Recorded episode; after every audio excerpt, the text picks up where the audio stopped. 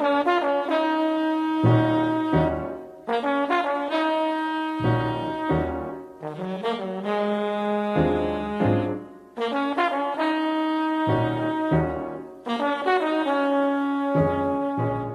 pessoal, sejam bem-vindos ao GMPR Cash, o podcast do GMPR Advogados. Eu sou Arthur Siqueira, advogado, sócio GMPR, irei acompanhá-los nesse quinto episódio. E o episódio de hoje terá um desafio maior ainda: falar de duas profissões milenares que reproduzem fatos e acontecimentos da própria vida. E talvez por isso nos impactam tanto. Convido o ouvinte para nos acompanhar mais uma vez e, como de praxe, escolher o seu drink favorito para a ocasião, pois o tema hoje será direito, música e boas histórias. Inclusive estou aqui com professores, músicos e advogados de grande peso. Lúcio, por favor, se apresente. Olá, Arthur. Eu sou o Lúcio Flávio, sócio do GNPR. Uma satisfação participar de mais um podcast com você. Leonardo, por favor. Olá, Arthur. Leonardo Honorato, também sócio do GMPR. Não sou músico, mas vou contribuir com a parte da advocacia. Jorge, por favor, se apresente. Bom, Jorge Barcelos, cantor da dupla Jorge Matheus e cliente de vocês. E os nossos convidados ratificam essas semelhanças entre essas duas artes: professores, músicos, excelentes advogados e poucos sabem, mas, por exemplo, o professor Lúcio Flávio já teve inclusive uma banda de pagode. Leonardo já fez show no Martim Sererê e o Jorge já foi acadêmico de direito e por pouco não estaria aqui engravatado com a gente, né, Jorge? Conta essa história aí. aí pra gente, por favor. Bom, na verdade, eu fiz cinco anos de faculdade de direito, né? Um ano em, em uma universidade e aí prestei outro vestibular, comecei de novo e para tristeza da minha mãe, quando eu estava concluindo o quarto ano de faculdade, o oitavo período, a música que sempre né, esteve presente na minha vida desde os seis anos de idade, falou mais alto e em vez de eu me tornar um engravatado, eu me tornei um mulambim mesmo. Lúcia, que história é essa de banda de pagode que chegou até mim? Olha, Arthur, como você colocou muito bem aí na introdução, por mais que não pareça, a música, o direito são afins. E durante o meu período de faculdade, que ao contrário do Jorge, para alegria da minha mãe, eu terminei, eu tive essa alegria de poder reunir os amigos e a época era a época que o pagode estava muito na moda. Então, nós juntamos os amigos ali da faculdade de direito, fizemos uma bandinha e durante um período eu dividi um pouquinho os estudos, né, com a música e foi um período muito gostoso, muito prazeroso da minha vida, que eu lembro com, com muita saudade, mas eu não tinha talento para coisa. Pra vamos, vamos já dizer. Ótimo. Leonardo, se explique, por favor. Bom, eu também tive um período como o Lúcio de. Acho que é, na verdade, a música inspira a todos, né? E talvez por isso nós tenhamos escolhido a advocacia por mexer com profissão intelectual. E a música é uma profissão intelectual. E por um início da minha vida ali na adolescência, antes um pouco da adolescência, eu tive um ano de uma banda de, de rock. Na verdade, na época era Grunge, Nirvana, Alice in Chains. Mas foi muito curto, logo eu migrei por ser, pro sertanejo também. Quase tive uma dupla, mas não tive, não tinha é, dom para isso e, e, de fato migrei para advocacia para felicidade da minha mãe também. E dos ouvintes, das pessoas que ouvem.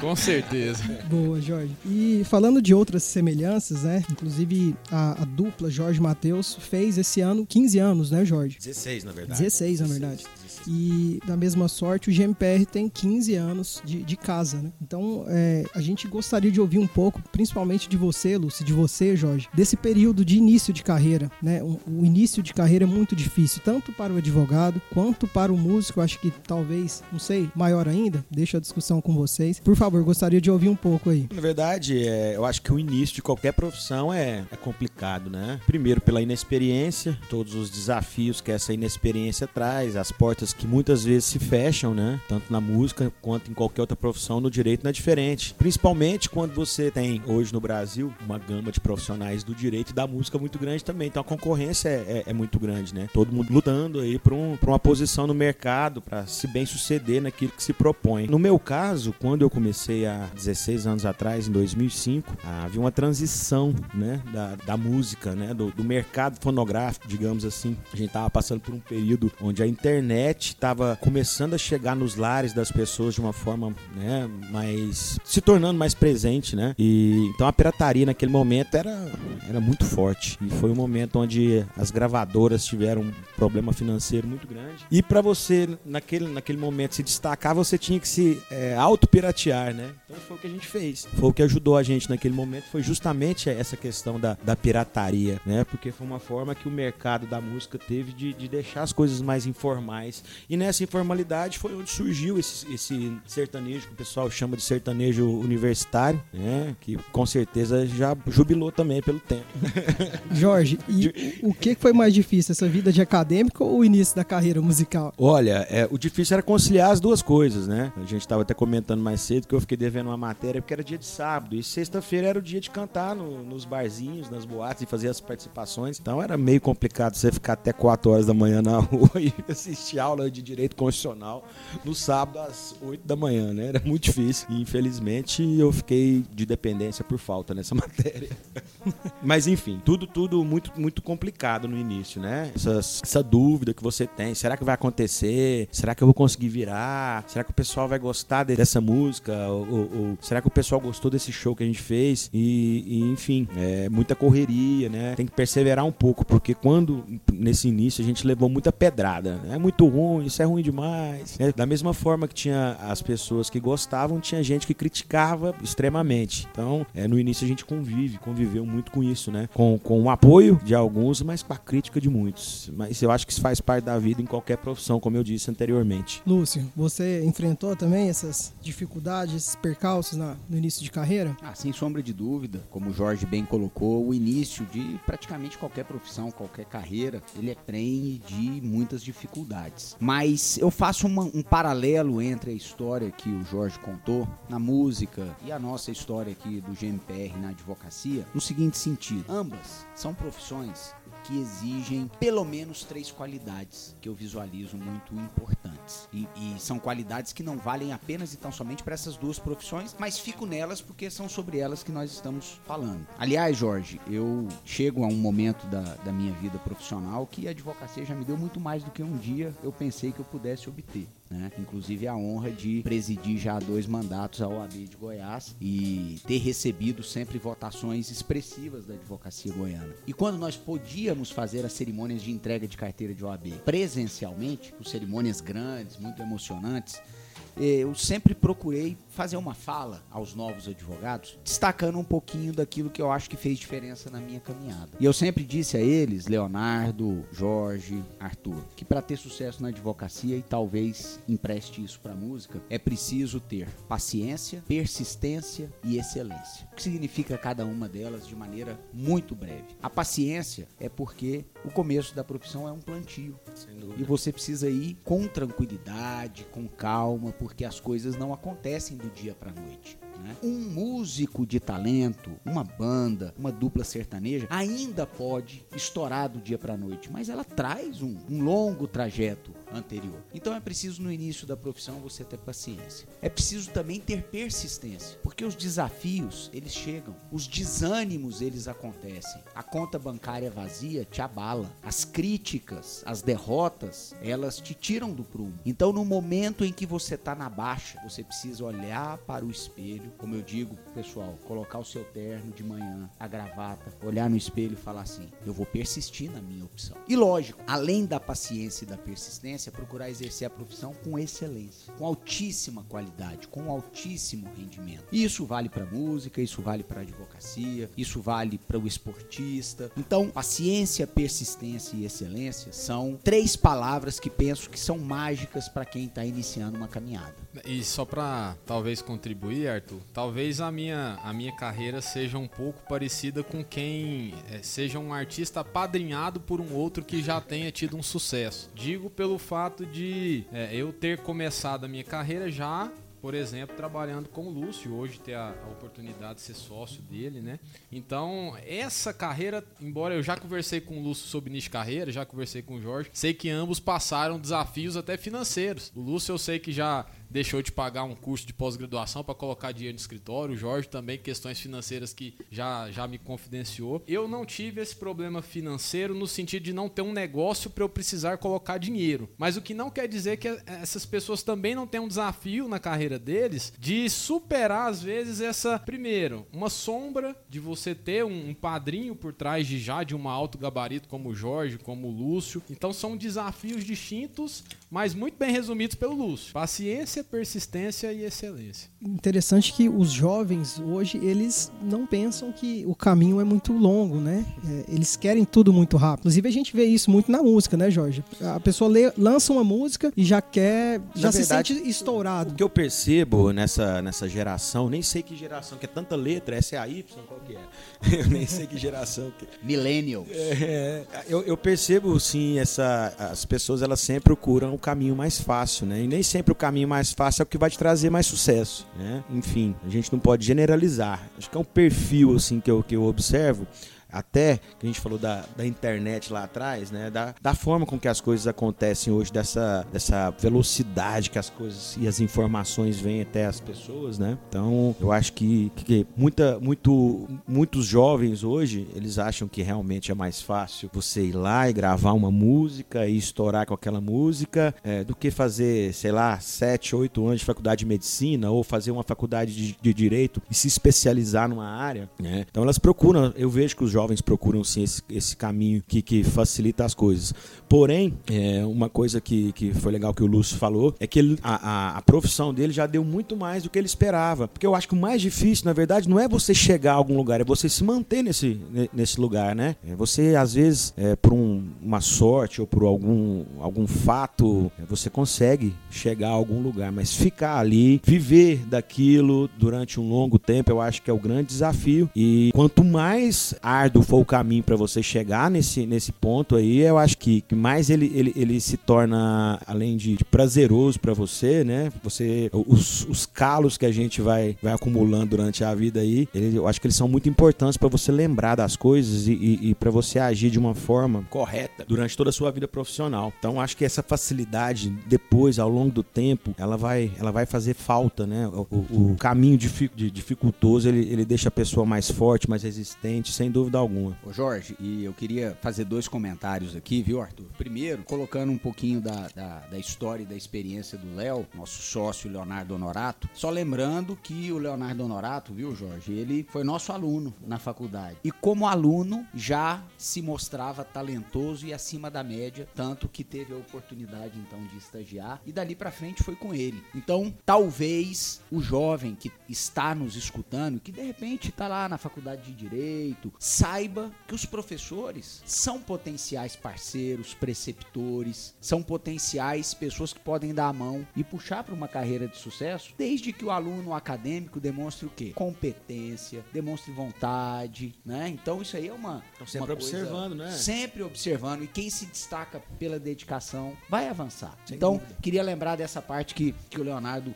contou sobre, sobre a vida dele. E outra questão que eu queria fazer um comentário breve, Arthur, é que o Jorge falou uma coisa legal. Não é só chegar, é manter-se lá. Seja esse lá algum lugar que você projetou. E aí eu costumo dizer o seguinte, que as pessoas que lá chegam, então nós temos aqui um, um o prazer de receber no nosso podcast o Jorge, que é uma pessoa de extremo sucesso, merecidamente, né? Muitas pessoas podem olhar para ele e falar assim, pô, esse cara teve sorte. E eu costumo dizer que sorte todos nós temos. Mas o que é a sorte? A sorte é a união da oportunidade com a competência. O que, que acontece? Oportunidades, Deus nos dá a todos. O que acontece é que às vezes a gente não está preparado para agarrá-la, porque nós não criamos o nosso âmbito de competência. Então, quando eu falo da paciência, quando eu falo da persistência, da excelência, o que na verdade eu quero dizer com isso é que o jovem profissional, ele vai ter oportunidade, porque a oportunidade aparece para todo mundo. Só que ele precisa de agarrar essa oportunidade construindo competências para lá chegar.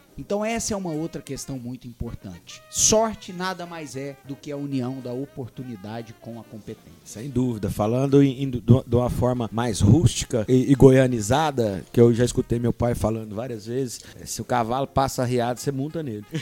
E aí entre a persistência, né, Lúcio e, e Jorge? Independente de você ter uma dificuldade financeira no início, de você ter que custear toda a estrutura, o Jorge às vezes ter que fazer um show lá no, no interior do estado e pegar um carro pequeno ou emprestado para ir, ou o Lúcio no caso que eu dei, ou no meu caso, por exemplo, você tem que persistir. As coisas não vão acontecer de uma maneira rápida. O cavalo não passa rápido, né? Ele passa de uma maneira demorada e cabe você montar nele e seguir a viagem. Show de bola. e outro lado muito interessante entre música e direito é a produção intelectual, né? Assim como uma música ruim que chega, né, pessimamente aos ouvidos, uma petição feita de forma errada também chega no judiciário ou quem, né, vai analisar essa petição de maneira bem negativa. Por isso que eu pergunto, qual a, a até essa pergunta é para você, Léo. Você consegue fazer uma analogia entre aproveitando do Jorge aqui, uma composição de uma música e também uma elaborar uma petição bem feita? Arthur, eu diria que seja você compor uma música, seja você elaborar uma petição, você está contando uma história. Eu acho que eu já até ouvi o Jorge falar sobre isso. Ele sempre nas composições dele ele contava uma história. Quando a gente faz uma petição, a gente conta uma história. A gente ouve um cliente conta a história dele para o juiz, no caso. E aí eu acho que talvez a grande diferença de um bom profissional, do profissional excelente, é como você conta essa história. Ah, eu acho que você tem a opção de contar essa história de uma maneira mercadológica, você criar uma música totalmente mercadológica para criar um espaço, ah, mas isso passa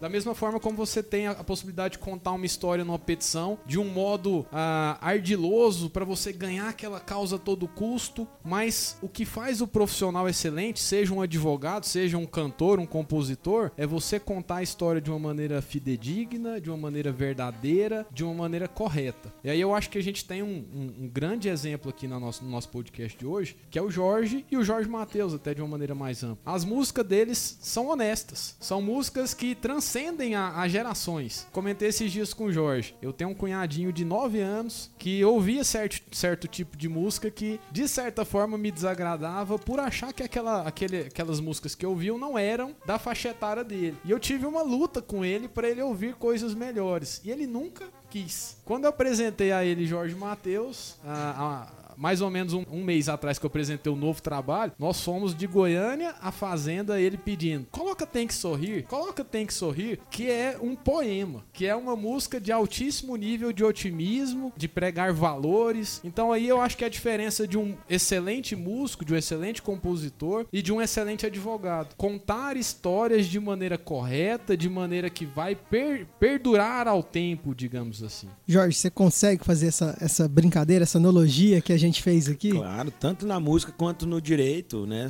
Onde você quiser encher linguiça, você enche linguiça. é, eu acho que você tem que ser objetivo, né? E, na música também. Quando você vai, seu, a sua função ali é passar uma mensagem para alguém, quanto mais objetivo você for, maior, maior o resultado, né? Se você começa a devagar demais, você começa a fazer, é, encher, literalmente encher linguiça na música, a música vai perder o sentido completamente. Assim, como eu já também, quando eu fiz faculdade de Direito, eu, eu vi exemplos de petição que o cara floreia demais, escreve muito, uma petição extremamente analítica, né? E, enfim, eu acho que quanto mais objetivo a gente for na mensagem que a gente quer passar, maior é o resultado. E, inclusive, Lúcio, até puxando você para cá, quando a gente chega numa, numa condição profissional, numa estabilidade profissional, profissional, a, a rotina é muito desgastante. Né? Acho que o Jorge deve acompanhar isso muito bem na rotina de shows, agenda, e isso a, acaba comprometendo um pouco até a composição, né, Jorge? É... Sem dúvida. O tempo da gente ele tem que ser extremamente valorizado, eu acho. Quando você tem uma carga excessiva de trabalho, você primeiro, você não aproveita a sua família, a sua casa, né? e, e o ser humano ele precisa desse momento de lazer. Ele precisa de se desligar um pouco da vida profissional dele para que ele tenha, para que ele recarregue as baterias, né? A gente que lida com, com público, com pessoas o tempo inteiro, é, vocês, o Léo, o Lúcio, você, Arthur. Então sempre é, o cara tá, tem que ir por fora, tem uma audiência agora, tem. E, e- e eu também. ah, tem show a semana toda e tem coletiva de imprensa. Então isso tudo é desgastante. Se você não tiver aquele tempo bacana pra você é, se desligar um pouco e recarregar as suas baterias, eu acho que fica complicado, né? Todo excesso ele faz mal pra gente. Todo tipo de excesso faz mal. Principalmente aquele que, que não dá tempo pra você fazer as coisas que são mais importantes na vida da gente. Porque a gente trabalha pra pra construir uma família, pra cuidar dessa família, né? A gente não trabalha ah, em vão.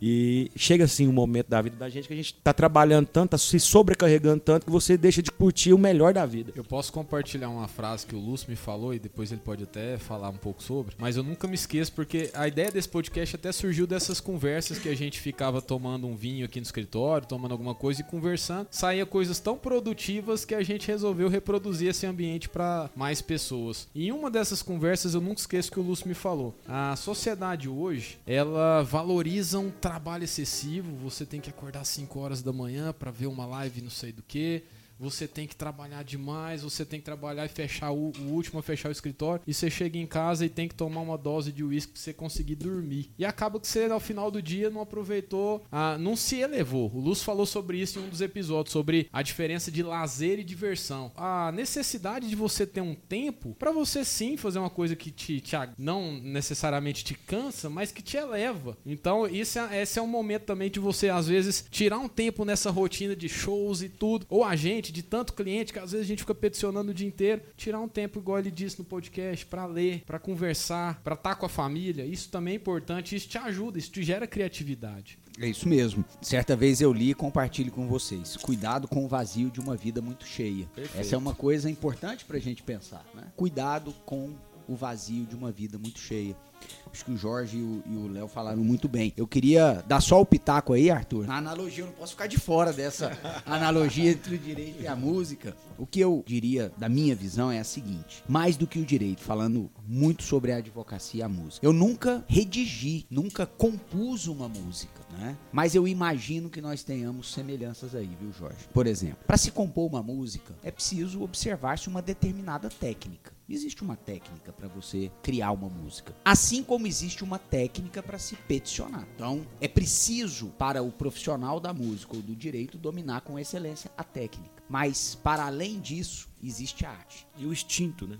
E, e, Jorge, eu diria assim que a arte é justamente isso que você está chamando de instinto, que é aquilo que só o Jorge tem ao compor, só o Leonardo tem ao peticionar. É o seu próprio estilo. A sua inspiração, nós não podemos nunca abandonar a inspiração. E inspiração nada mais é, para mim, grosso modo, do que colocar o coração naquilo que você está fazendo. Ter amor por aquilo, ter paixão por aquilo, né? Na dedicação à composição, à execução de uma música, na dedicação a uma petição, à causa de um cliente. Porque ao peticionar, nós não estamos ali simplesmente lançando palavras ao vento. Aquilo ali representa a defesa da vida de uma pessoa. Assim como uma música, depois que ela sai da pena do Jorge, ela vai para as mentes e corações de milhões de pessoas. Vai fazer parte da vida, da história daqueles milhões de pessoas, né? Talvez o direito, o peticionamento, o nosso trabalho não tenha essa amplitude, mas na vida daquela pessoa vai fazer a diferença, sabe, Jorge? Porque é a liberdade ou o cerceio da liberdade, é o patrimônio ou a perda dele. Então, se a gente não colocar o coração em ambas as coisas, o resultado não vai ser bom. Tan- Tanto que hoje é, mudou esse, esse cenário, mas na minha época, lá no início dos anos 2000, né, existia uma procura muito pequena das pessoas pelos seus direitos, né? As pessoas elas quase não iam a, a acontecer alguma coisa, ah, mas eu não vou por, por descrença na justiça mesmo, né? Elas elas não procuravam às vezes um advogado para entrar com a demanda contra algo que ela realmente tinha o direito por ter esse descrédito, ah, é muito lento, é muito demorado, aí eu não vou ganhar. Então acho que o fato de você se dedicar ao máximo à causa de alguém é importantíssimo, né?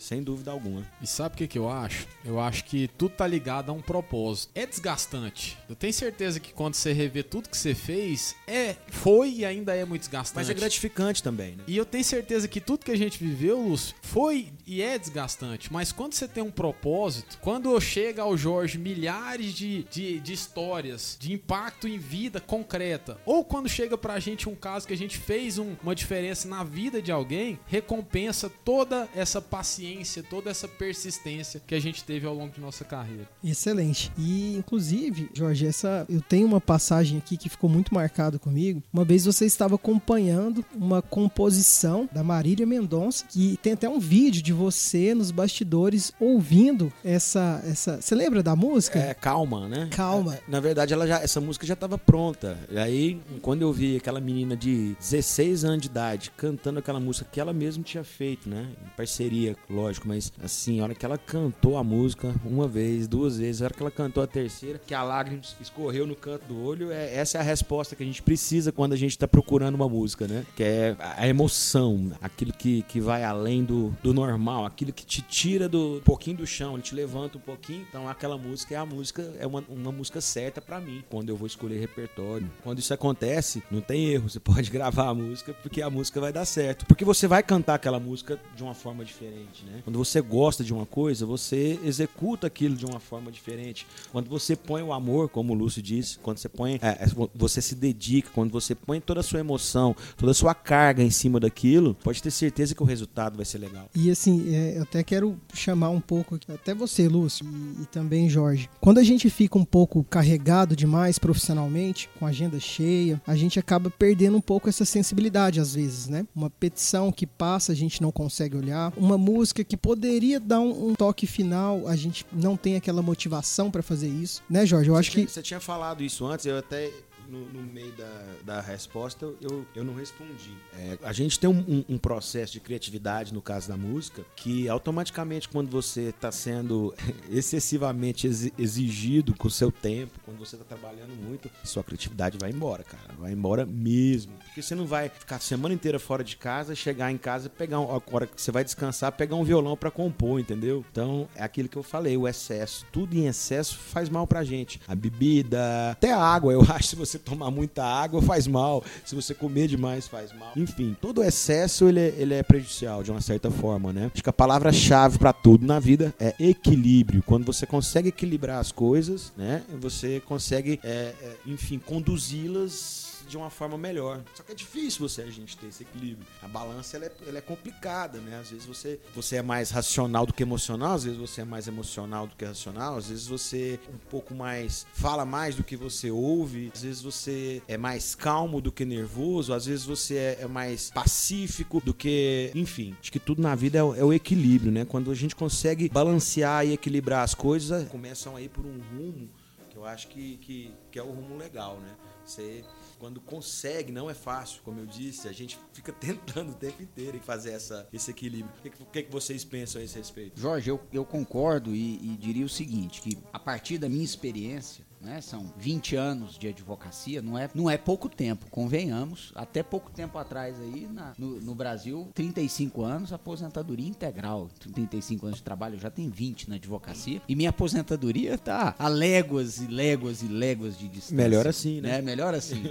Mas a maturidade que eu fui adquirindo ao longo do tempo me permitiu adotar algumas posições. Primeiro, colocar limites, inclusive para si próprio. Ou talvez, Jorge, principalmente para si próprio. Nós precisamos refrear, inclusive, a nossa ambição, sabe? É preciso colocar limites para as coisas para que nós tenhamos, como é que eu vou colocar? Uma mínima qualidade de vida. Isso é uma primeira questão. Um segundo ponto, nós precisamos separar tempo útil para fazer outras outras coisas da vida. Porque se o Jorge aqui não fizer outras coisas da vida, amanhã ele não tem inspiração para compor.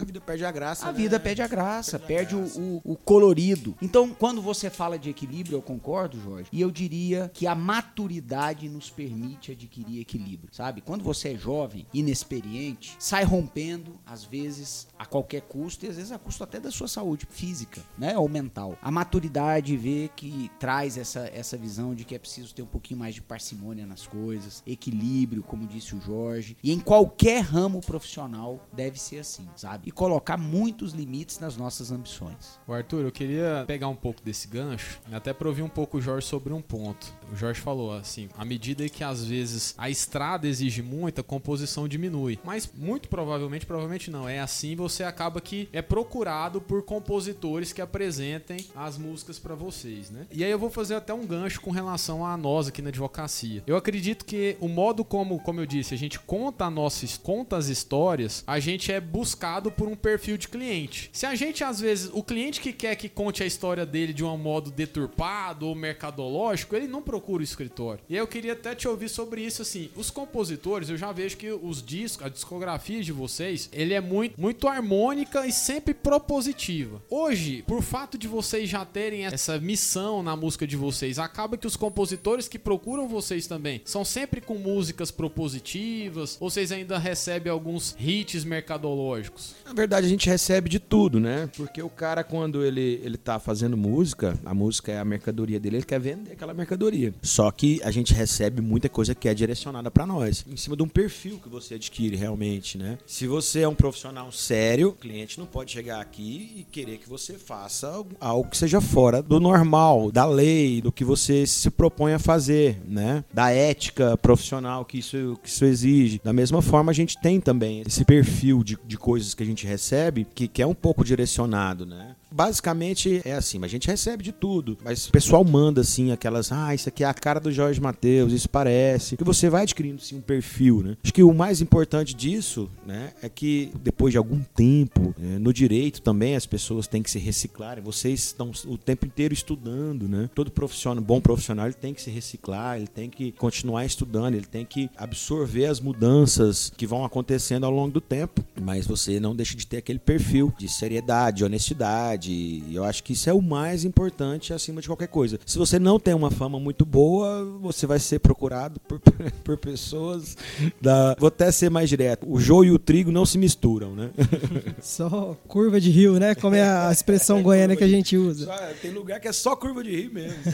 o lixo só vai para lá. Mas é o que a gente fala, né, Lúcio? A gente nem é procurado por esse tipo de pessoas. É impressionante como a forma como você transmite a sua mensagem te posiciona no mercado. Mas existe uma coisa que é muito parecida, muito, muito próxima, né? Porque sempre falo que a minha profissão, ela exerce um fascínio em cima das pessoas é, e uma ilusão tão grande, né? Por quê? Porque o cara acha que todo cantor é, é multimilionário, que ele é que ele tem privilégios e a vida não é assim, né, gente? A vida não é desse jeito. Nem tudo que você vê, nem tudo que você enxerga é, é, é a verdade. No caso do profissional também, do direito, tem muito advogado que chega no cliente e promete coisa que ele sabe que o cliente não vai ter. Então existe essa ilusão também, né? O cara ilude. Entra com essa ação que você vai ganhar. E na verdade, a realidade é outra, né? Não é bem assim. Então todo terramo que existe na vida vai ter aquela pessoa que vai vender uma ilusãozinha para alguém que tá louco para comprar aquela ilusão, né?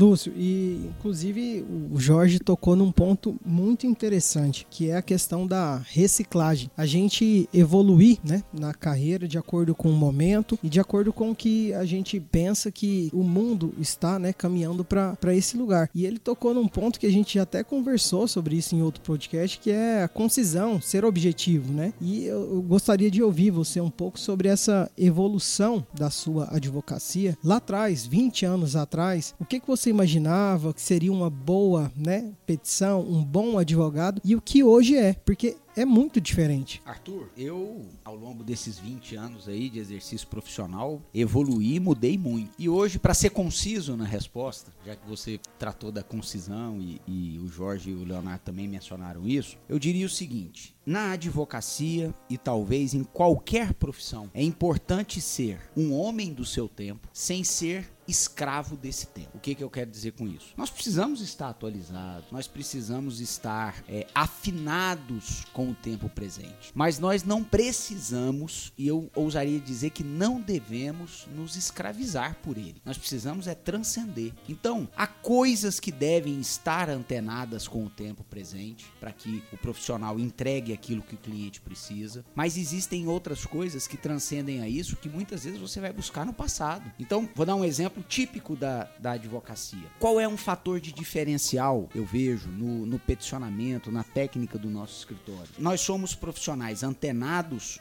com o tempo, mas ao mesmo tempo nós vamos buscar às vezes citações doutrinárias, Coisas que nunca saem de moda, né? Exatamente, porque moda. não sai de moda, sabe por quê? Porque são a verdade, são aquelas coisas perenes que não mudam. Então, nesse ponto, eu acho que é a nossa grande diferença. Sem dúvida. A questão mesmo que a gente estava comentando, né, a respeito da, da ética profissional, da seriedade, da honestidade. Na verdade, os valores não mudam, né? Esses valores, eles não podem mudar de forma alguma, eles têm que se manter firmes ali. Quando eu falo de, de- de- da, falei da reciclagem, é porque a gente tem um texto jurídico aqui no Brasil que é extremamente complicado, né? São mudanças que não deveriam mudar e, e- coisas que continuam se mantendo que já deveriam ter mudado há muito tempo. São emendas e, sabe, um texto que já é extremamente longo, analítico, que continua sendo mais analítico. É lei que mata lei. Isso eu acho que é muito complicado para a cabeça das pessoas de uma forma geral. Se, se o nosso texto, se o texto fosse mais simples, se o texto legislativo brasileiro fosse mais simples, facilitaria inclusive para o cidadão. Né? Ele- eu acho que o cidadão ele fica meio perdido em tudo isso aí, né? Quer ver uma coisa que o Lúcio falou e que o Jorge certamente vai concordar e que casa advocacia e música? Referências. Tenho certeza que o Jorge busca referências antigas Claro, e que claro, são claro. atemporais. Aliás, aproveitando aqui, até fazendo o papel um pouco do Arthur aqui, né, Jorge? Uma curiosidade que, que me ocorre. Eu tenho minhas referências nas ciências jurídicas, né? Sim. Juristas, pensadores que reputo importante, que li, nos quais eu me inspiro e não tenho vergonha nenhuma de dizer que muitas vezes procuro até imitar. Como explicam, como escrevem, etc. Na música, você certamente tem essas referências, você, tem, você pode contar pra gente alguma? Quais são as suas, quais são as suas grandes referências aí na música, na arte? Sabe que isso é uma, uma pergunta que sempre é feita pra mim, né? Assim, e, e sempre é uma resposta extremamente complicada. Eu sempre falo pras pessoas, é, quando eu vou conversar com, com um, um jovem, né? Falo, eu tenho 38 anos de idade, 16 anos de, de música profissional. Então vem muita, muito, muitas pessoas jovens até mim e eu falo que eu sempre valorizo mais o ser humano do que o talento. Então, eu tenho algumas pessoas, alguns artistas na música que eu tive o prazer de conviver, que eu coloco como grandes exemplos de, de como conduzem a música. Talvez nem seja, nem seja mais o talento em si, mas a forma com que essa pessoa conduz, né? Falando em música, eu sempre fui muito fã do Elvis, cara. Não sei por que que eu sou apaixonado no Elvis. Eu acho que eu escuto desde novinho aquele vozeirão do Elvis ali e achava a performance musical dele fantástica. Mas tive o prazer de conhecer pessoas fantásticas na música, que, que vivem da música até hoje. Tem uma seriedade gigantesca no que fazem. Um exemplo desse é o Chitãozinho Chororó, né? Que estão desde a década de 70 trabalhando e até hoje tem um conceito no, no meu ramo, no meu segmento. Assim, todo mundo baixa a cabeça pros caras, entendeu? Tira o chapéu pra eles pela forma que eles conduzem a carreira deles, que eu acho que isso é o mais importante, né? Além de, do cara ter uma voz, o cara tem 60 e poucos anos de idade e tem a mesma voz que ele tinha quando ele tinha 20 e poucos anos de idade. Então, o cara que sempre cuidou tanto do, do instrumento dele quanto da, da moral dele, né? Digamos assim, é, da, da Da- história dele, né? De uma forma geral. Da ética profissional, né, Jorge? Sim, Ele sim. sempre conduziu a carreira de forma muito ética, muito correta. E isso reflete na carreira. Ele tá. Quantos anos que eles estão no mercado, né? Sem dúvida, sem dúvida. Eu acho que, que isso é, é extremamente importante também. Eu queria até lembrar uma coisa que a hora que, o- que o Lúcio estava falando e que o Léo estava falando também, que eles estão mais poéticos do que muitos compositores aí, viu?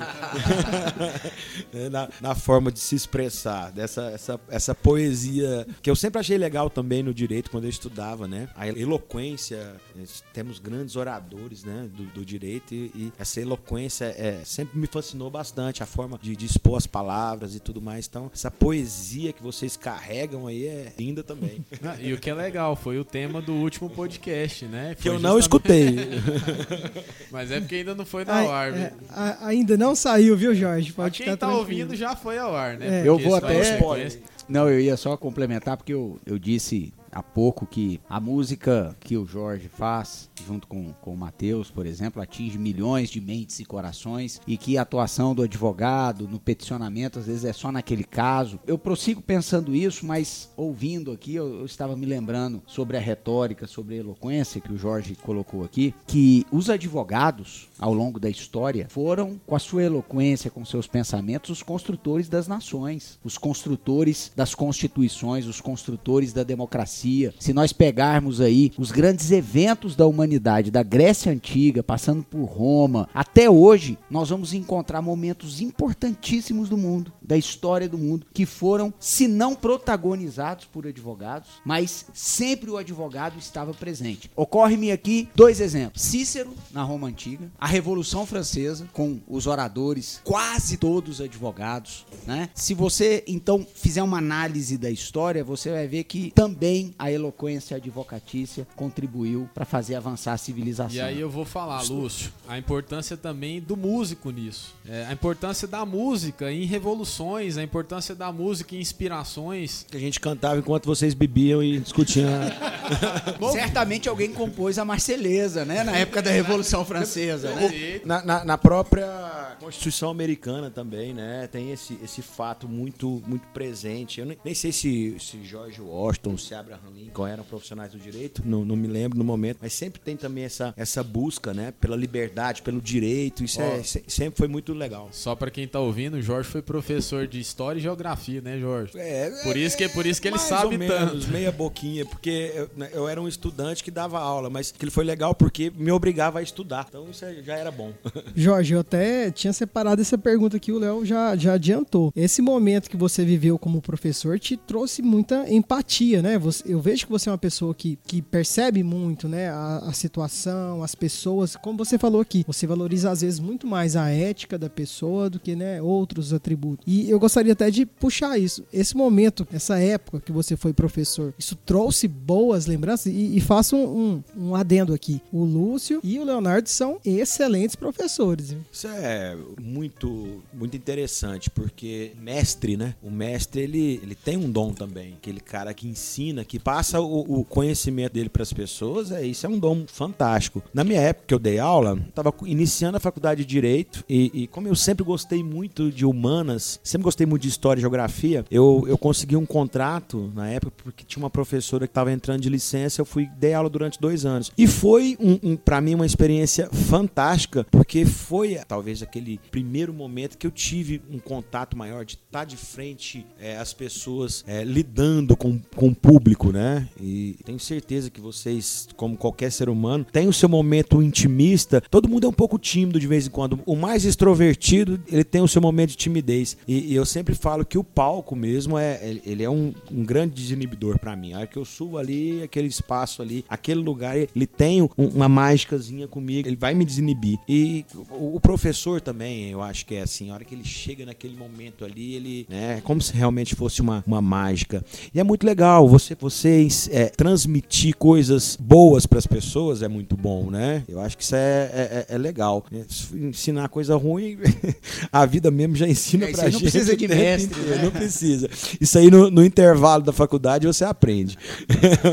Na sinuca, né? É, No- no- no- mas no também faz truco. parte da vida, faz parte. A, a resenha faz parte da vida. Você matar uma aulinha de vez em quando, pra ir tomar uma no boteco com os amigos, faz parte da vida. Você tem que saber o que você quer, né? Se você, isso vai me prejudicar? Se não te prejudicar, não tem problema, né? E tem muitas regras que, na verdade, elas, elas, elas servem justamente pra corrigir as pessoas que são mu- muito erradas, muito tortas. É, não é? Eu, eu imagino assim. Porque de vez em quando você dá uma fugidinha do, do processo ali só pra quebrar o gelo, não tem problema. Você tem que saber o que você quer. Se você quer uma coisa, como a gente estava conversando no início, se você sabe o que você quer, você vai atrás, você se dedica, né? Então, eu realmente o, o- a relação entre a música e o direito é essa. Enquanto a gente canta, eles discutem as leis. Eu acho assim, o Jorge, embora tenha sido professor, ele continua sendo. Ele continua sendo professor para quem quer estar ali. E aí vem a- o papel da inspiração. O próprio Lúcio também mencionou que eu fui aluno dele há uns 14 anos atrás, 13 anos atrás, eu fui aluno do Lúcio. E eu já Desculpa, de qual matéria? Direito processual civil. Eu sempre faço essa pergunta pra estudante de direito pra fazer uma pegadinha. Acho que até saiu. Falei, você sabe o que é enunciação de obra nova?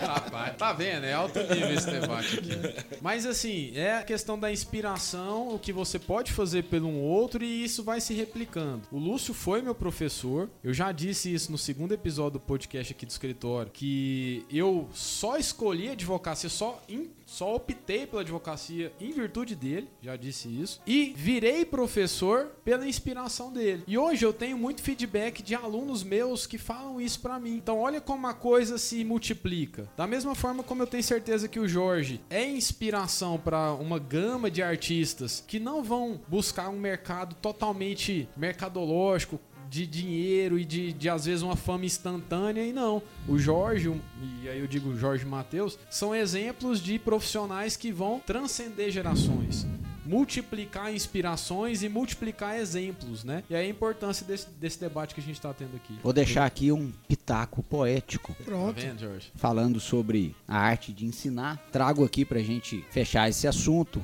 e partir pro próximo, Arthur. Nossa querida Cora Coralina. Goiânia. Perfeito, perfeito. Feliz aquele que transfere o que sabe e aprende o que ensina. É, isso é perfeito, né?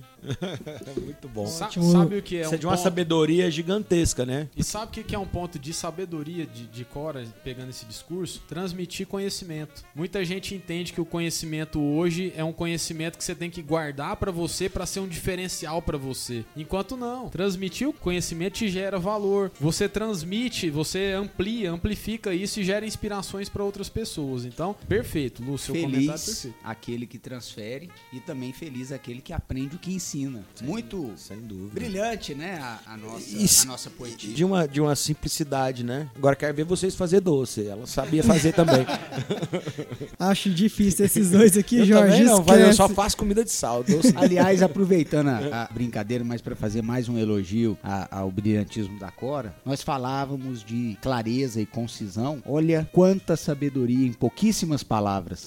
Exatamente. E, e, assim, de uma dona de casa, de uma mulher que, que, que na época dela, principalmente, não, não teve tanto espaço, né? É por isso que eu, que eu sempre digo também que as coisas é, simples, elas, elas são magníficas, porque isso é um pensamento realmente de sabedoria da, da Cora Coralina, né? Que, enfim, ali, como eu brinquei do, do doce, que às vezes estava lá fazendo um doce e tendo essa- esses pensamentos brilhantes, né? Ah, a, gente, a gente vive um momento de tanta intitulação, títulos, que a gente fica sempre achando que a gente não tem competência para transmitir algo. E a gente fica, às vezes, privando pessoas de ter mensagens positivas, como de uma dona de casa, por exemplo, como Cora Coralina, que em poucas palavras disse tanto. É isso aí. simplicidade dela era, era muito né, gratificante.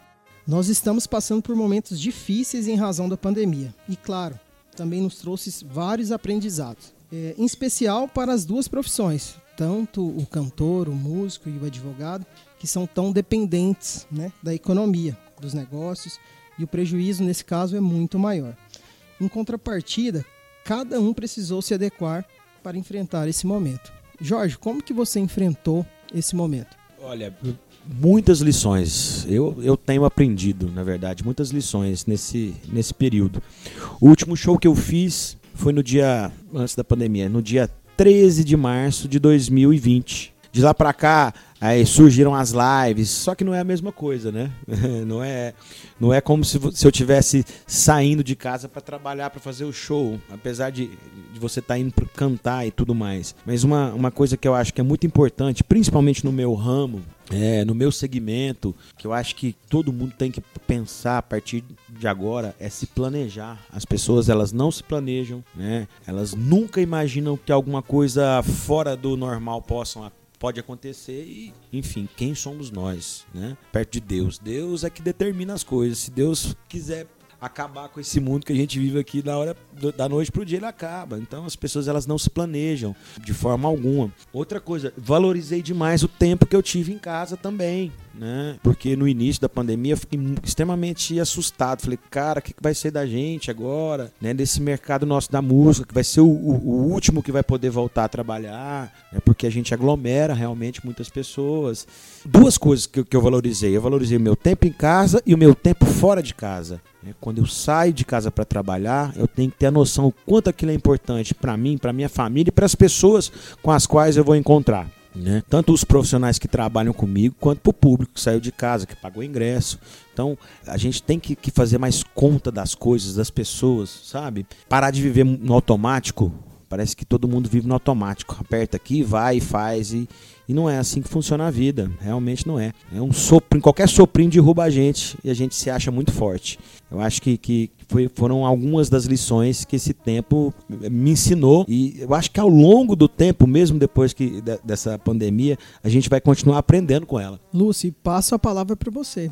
Por favor, você tem boas reflexões sobre, sobre esse tema. Bom, Arthur, da minha parte, analisar a pandemia é muito complicado, porque assim, nós temos dificuldade de entender quando nós estamos vivendo um momento histórico de aquilatar o seu tamanho. Eu, eu simplesmente digo o seguinte: daqui 500 ou mil anos, os historiadores contarão esse evento na história da humanidade como um daqueles que mudou o rumo de todas as coisas. Eu compararia com a queda de Roma no século IV, em que a civilização nunca mais foi a mesma a partir de ali, eu diria que a pandemia ela representa uma mudança de curso da humanidade. Qual será, Jorge? Qual será, Léo? Eu não sei dizer. Se ainda não temos como analisar se é para melhor, se é para pior, se nós vamos sair mais maduros, mais reflexivos e melhores dessa crise ou não. Se de repente a hora que acabar, todo mundo estiver vacinado, nós vamos retomar com muito mais sofreguidão os nossos vícios anteriores. Quem sabe dizer? Acho que a gente não tem como dizer.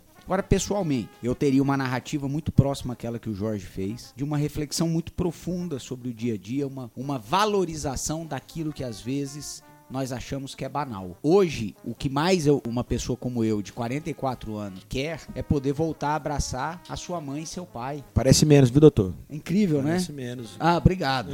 obrigado. Pessoal... Parece 43.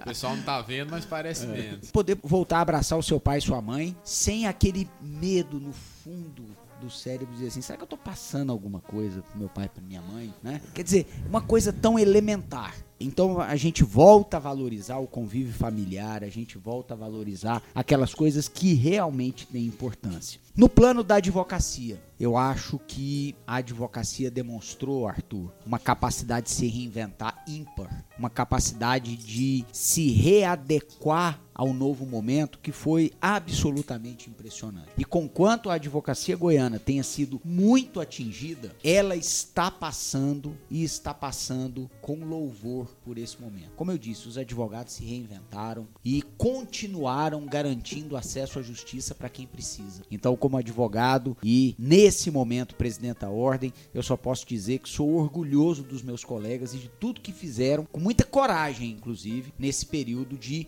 de medo, de dificuldade pelo qual estamos passando. E falando um pouco de presidência de OAB, eu diria para você que eu redobrei a minha esperança e redobrei a minha confiança nas instituições. Se não fossem as instituições, nós estaríamos quase à beira, à beira da barbárie. Tal o momento que nós vivemos. Mas as instituições, com os defeitos que tenham, viu, Jorge? E Léo e Arthur? Com os defeitos que nós possamos apontar, seguraram a barra. A sociedade segue, o mundo segue civilizado, os governos estão se esforçando com erros e acertos, mas é, é por intermédio deles que está acontecendo a vacinação. O sistema único de saúde no país funcionou e conseguiu conseguiu absorver o impacto de milhões e milhões de doentes do dia para a noite. Vale dizer, a institucionalidade precisa sair mais forte. E a OAB Goiás, na minha visão, deu mostras de que pode dar respostas também à advocacia no momento que for necessário. Nós garantimos que a advocacia continuasse trabalhando no momento em que todas as atividades estavam fechadas. Nós ganhamos, Jorge, mais de 10 mandados de segurança contra decretos governamentais e de prefeituras do interior para garantir que a advocacia pudesse trabalhar trabalhar, abrir seu escritório, defender o seu cliente, assegurar a vaga na UTI, acesso a remédio, libertar quem estava pri privado da, da sua liberdade indevidamente, enfim, acho que a ordem deu a sua contribuição. Então, o que essa pandemia vai representar para a humanidade no curso dos tempos, daqui 500 anos a gente conversa de novo sobre esse assunto. Mas nós estamos saindo bem dela e fico reforçado e feliz com a advocacia e com a ordem nesse momento de crise tamanha. E para as pessoas, para as pessoas que às vezes não, não conhecem, né, seria do Poder Judiciário brasileiro se não fosse a Ordem dos Advogados do Brasil. Né, porque ela tem sim um poder muito grande, muito forte. Talvez a maioria do, das pessoas que são leigas não, não saibam e não, e não entendam né, que nós temos uma estrutura no Brasil que ela é baseada em três poderes que vivem em conflito, que às vezes eles não exercem realmente é, é a sua função, né, como, ela, como seria devido. E, mas a Ordem dos Advogados do Brasil ela sempre foi muito participante em todos os momentos desse país, em, todos os tempos, desde a, de, de, quando foi criada e tudo mais. Sim, parabéns pela Ordem dos Advogados. Eu sei porque eu,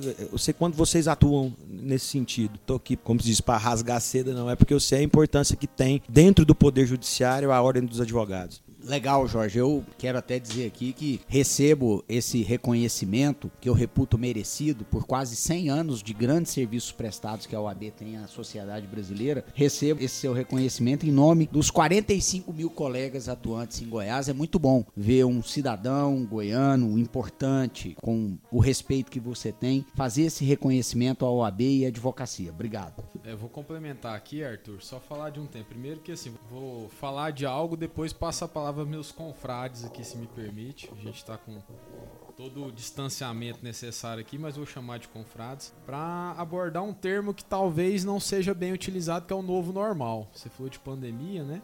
Eu espero, como o Lúcio disse, que a gente tenha um novo normal evolutivo depois dessa pandemia. Não é esse que a gente está tendo. Esse que a gente está tendo não é o que eu espero que a gente tenha mas que a gente saia melhor e aprimore com o que a gente teve de evolução nesse momento. E vou dar dois exemplos. Na advocacia nós tivemos alguns avanços forçados. Uma audiência de conciliação online, um juízo 100% digital que a gente tem hoje, né, que foi impulsionado e, e obrigado por conta da pandemia. As lives nas músicas, mas não é só isso. A gente tem que ter a live como um plus para um novo normal que se avizinha como uma das coisas que pode ser colocada na música. Assim como na advocacia, a audiência de, de conciliação online é um plus que veio de evolução, mas que a gente retome algumas coisas também do normal, como a, as audiências de instruções presenciais, as sessões de julgamento presenciais, os shows. Então que essa Por pandemia, que essa pandemia tenha nos trago coisas, dentre todos os desastres que nós lamentamos, mas que a gente saia, nós saiamos melhores,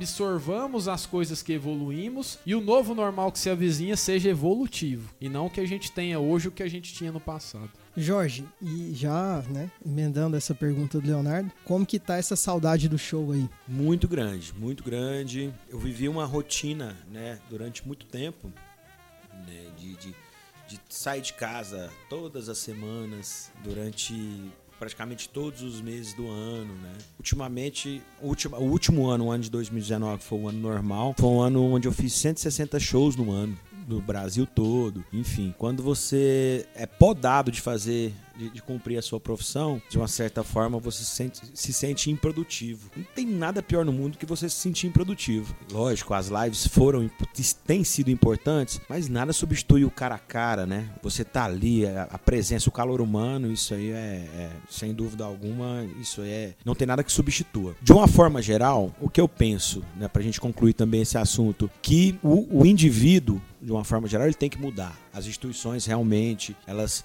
têm cumprido o, papel durante um, um, momento tão complicado, mas eu acho que tem que haver uma mudança do indivíduo, sabe? Para os próximos anos, realmente. Que, que, as pessoas elas estão se tornando muito individualistas, elas estão se tornando extremamente tolerantes às outras. Eu acho que isso tem que mudar, né? O excesso de informação parece que está deixando as pessoas, não sei se menos informadas, não sei, mas assim, é, eu acho que o ser humano está precisando ser um pouco mais tolerante e mesmo essa pandemia, onde várias várias pessoas perderam a vida, vários familiares perderam entes queridos, as pessoas continuam muito intolerantes. Que, que as pessoas sejam mais tolerantes com, com os outros, com, os, com o próximo, né? Acho que isso é importantíssimo para os próximos anos, para o pós-pandemia. A gente tá, tem que perceber que o mundo ele tem evoluído, mas da mesma forma que o mundo tem evoluído, o excesso também de, de pessoas e de atitudes das pessoas tem acabado com o mundo que a gente vive e a gente tem que se preparar que pode ser que aconteça, que venha novas pandemias e, enfim, isso não, não depende da gente. Mas que o ser humano está precisando sim de ser um pouco mais intolerante, está precisando de ser mais intolerante. Vamos lá fazer, participar de uma palestra do professor Lúcio, do professor Leonardo, do Arthur, vamos lá pro show do Jorge Matheus, vamos, mas vamos lá, vamos abraçar as pessoas quando puder abraçar as pessoas e não empurrá-las e não tomar um partido para si mesmo. Acho que a gente tem que ser mais compreensivo com, com tudo, né? Com a opinião dos outros. E eu, eu vejo isso de uma forma assim lamentável hoje. As pessoas não, elas estão intolerantes a respeito da opinião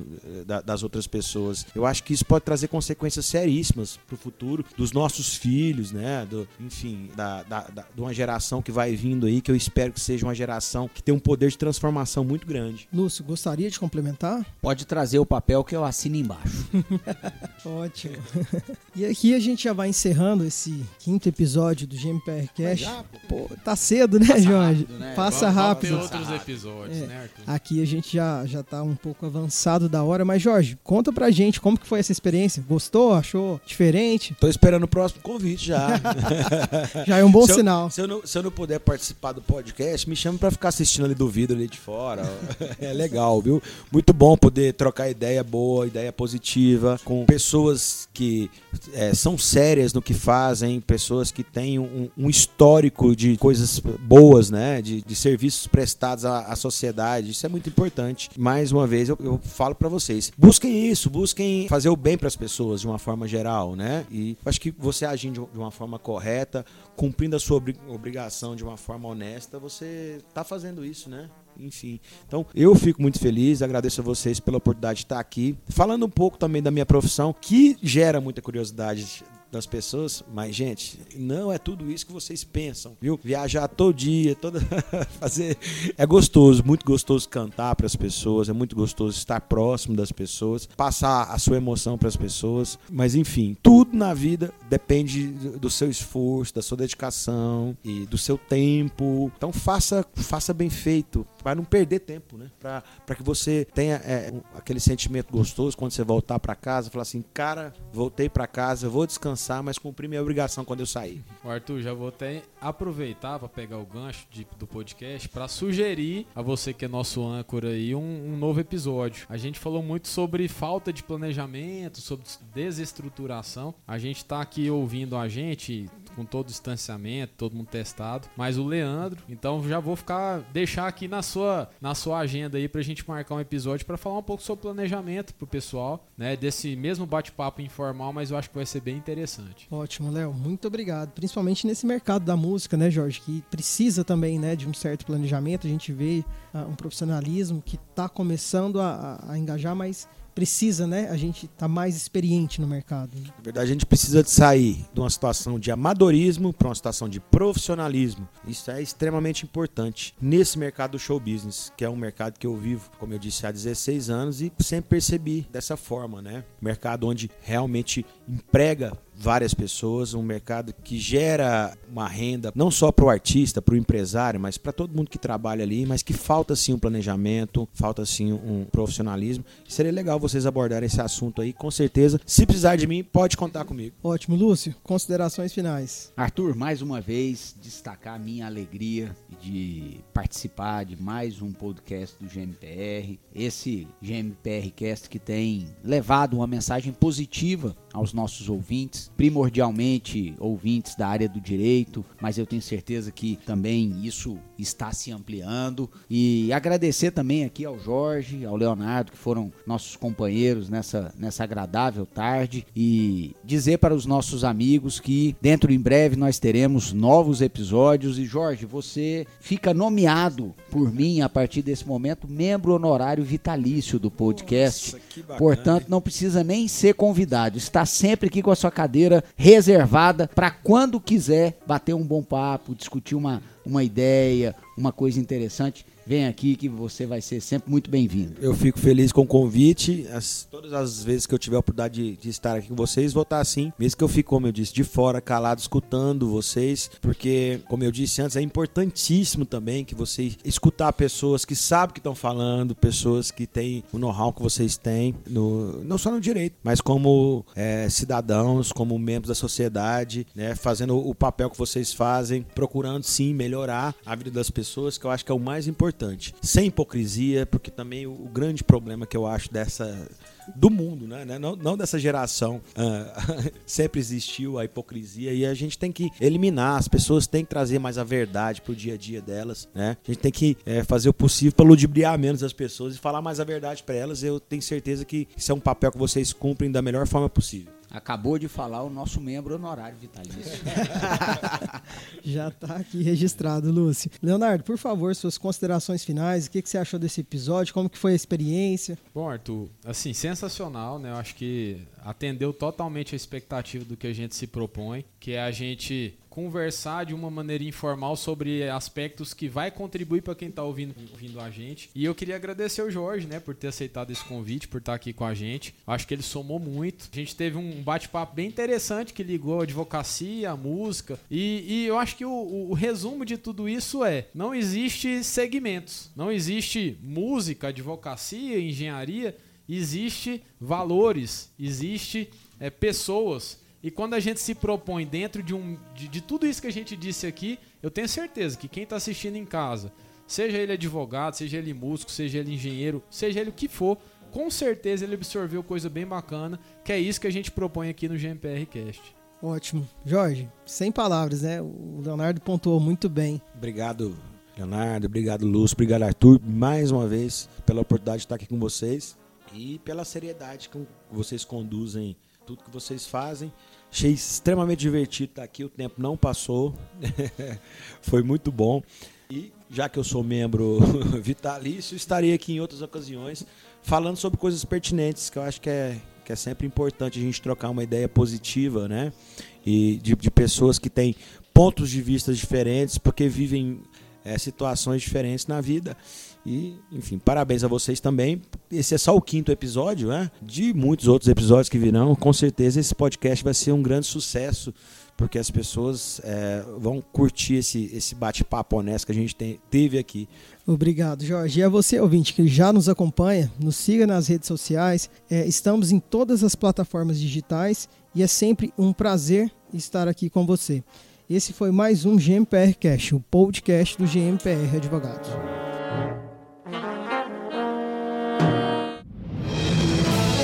Este podcast foi dirigido e produzido por agenciabemtv.com.